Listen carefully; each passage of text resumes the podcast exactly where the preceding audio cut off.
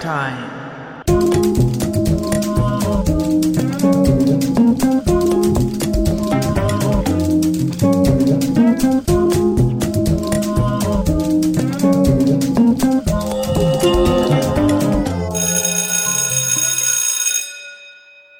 Ich war letztens auf einer Veranstaltung des Co-Werks in der Heinrich-Böll-Stiftung. Am 1. März fand das Ganze statt.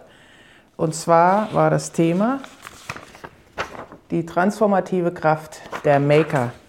Ich habe mir das jetzt mal ausgedruckt, damit ich das hier schön ins Bild halten kann.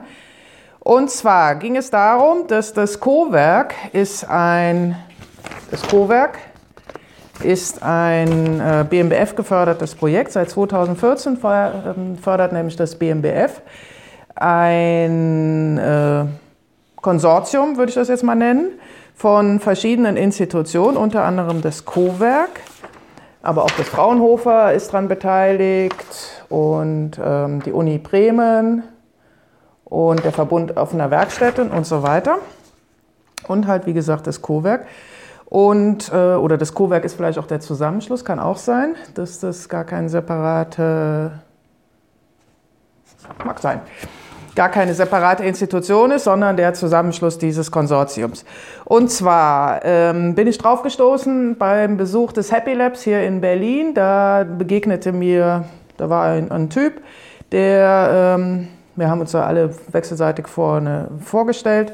Und daraufhin kam der zu mir und meinte, äh, ob ich das Co-Werk kenne. Da hätte er früher gearbeitet.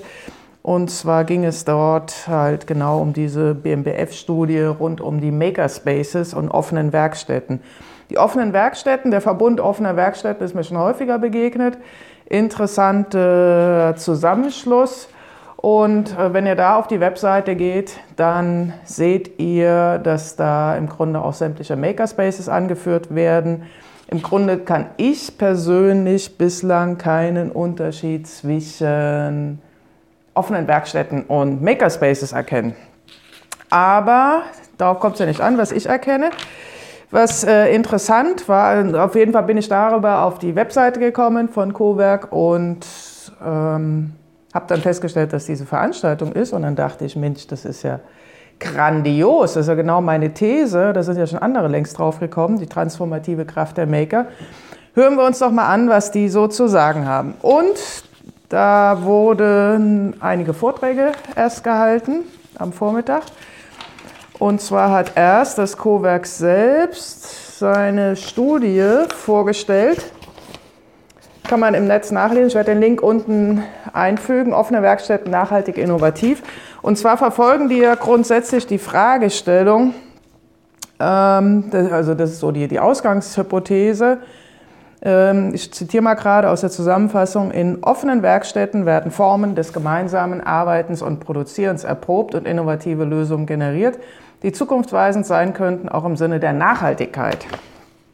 So, und Sie sehen auch das Aufkommen offener Werkstätten im Zusammenhang mit breiteren gesellschaftlichen Transformationsprozessen wie dem Aufkommen einer neuen Selbermachkultur, Do-it-yourself, und der Öffnung von Produktions- und Innovationsprozessen, Open Innovation.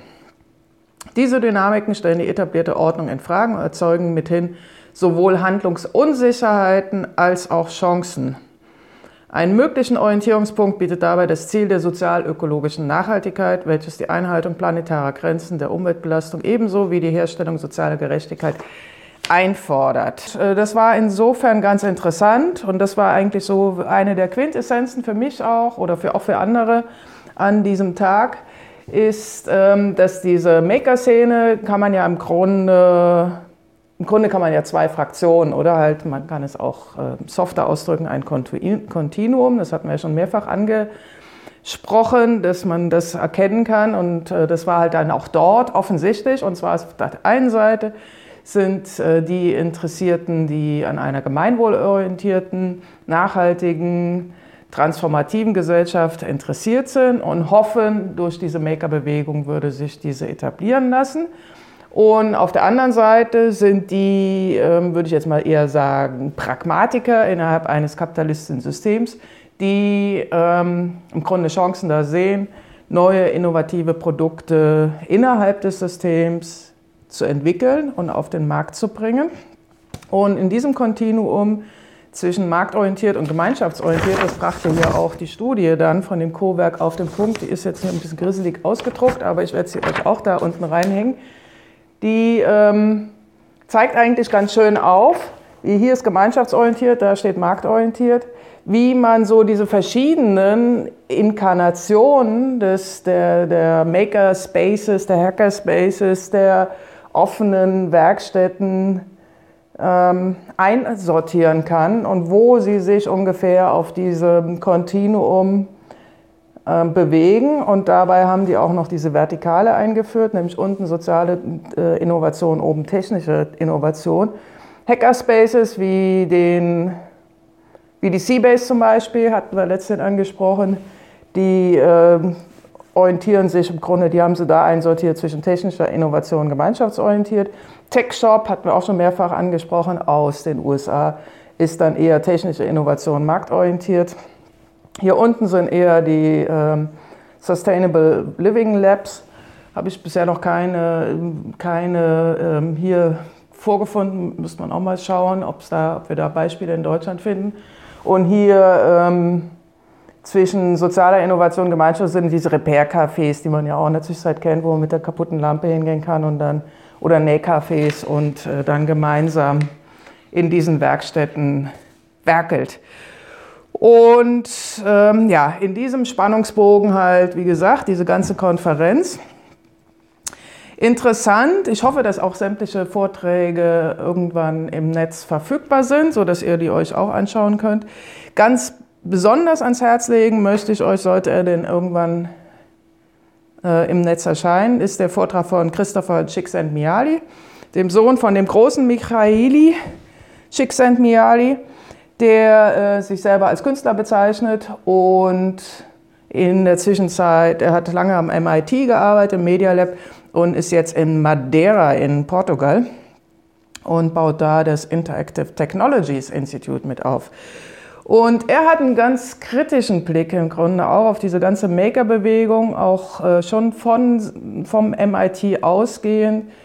Und zwar äh, ist aus diesem MIT, das bezeichnet er schon immer, das war vor zehn Jahren schon ein Maker Lab, so haben die dort gearbeitet, so sah es auch dort aus.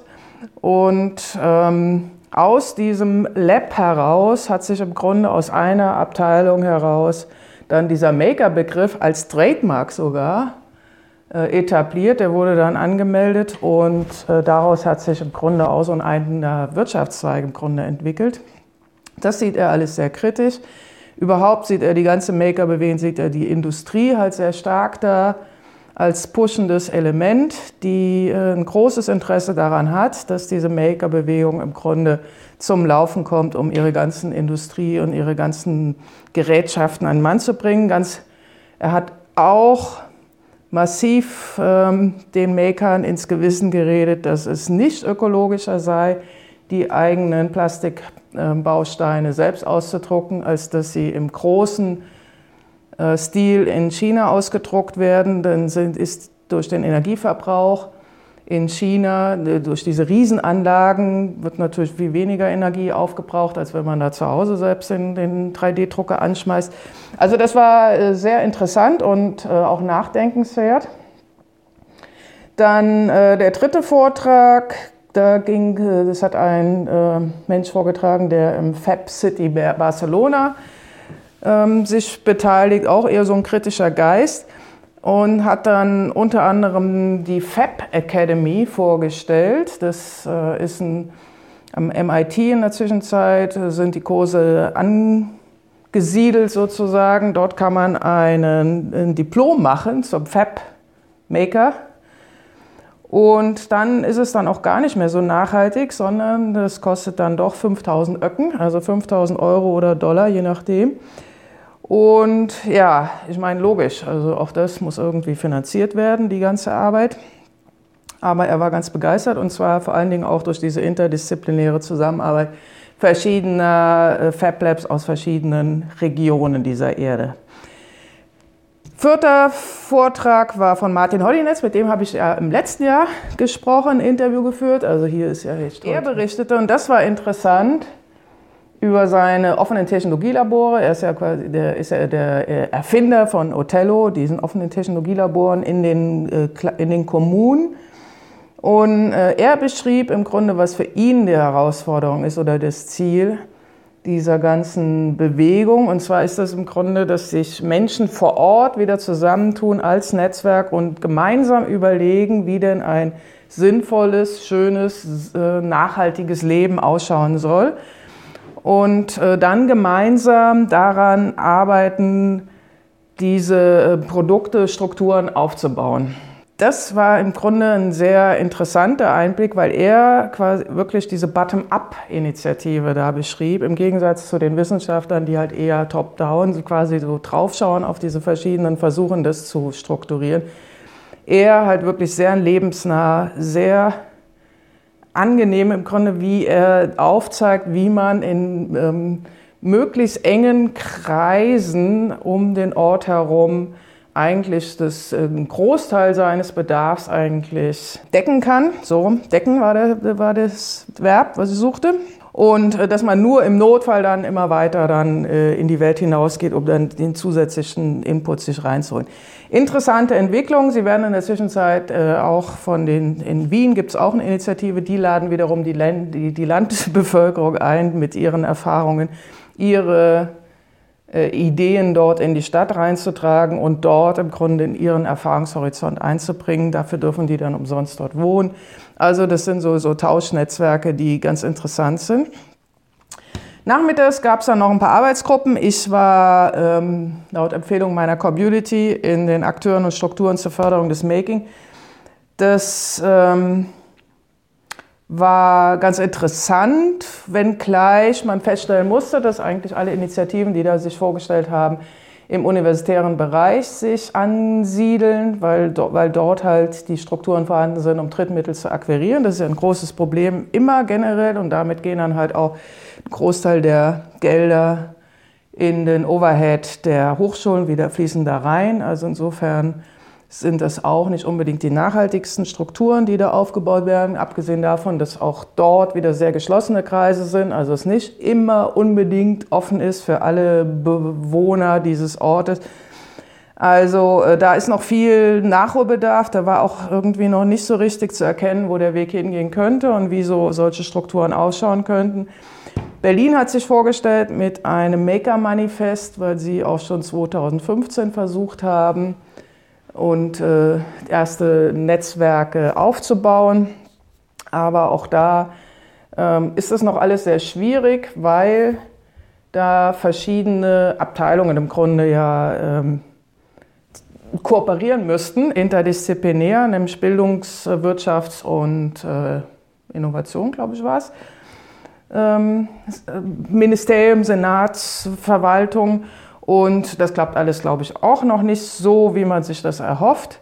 Also es ist viel zu tun. Wir stehen auch da alle noch am Anfang, obwohl diese Initiativen schon seit 2014 unterwegs sind und das versuchen zu analysieren. Strukturell hat sich da noch nicht viel verändert.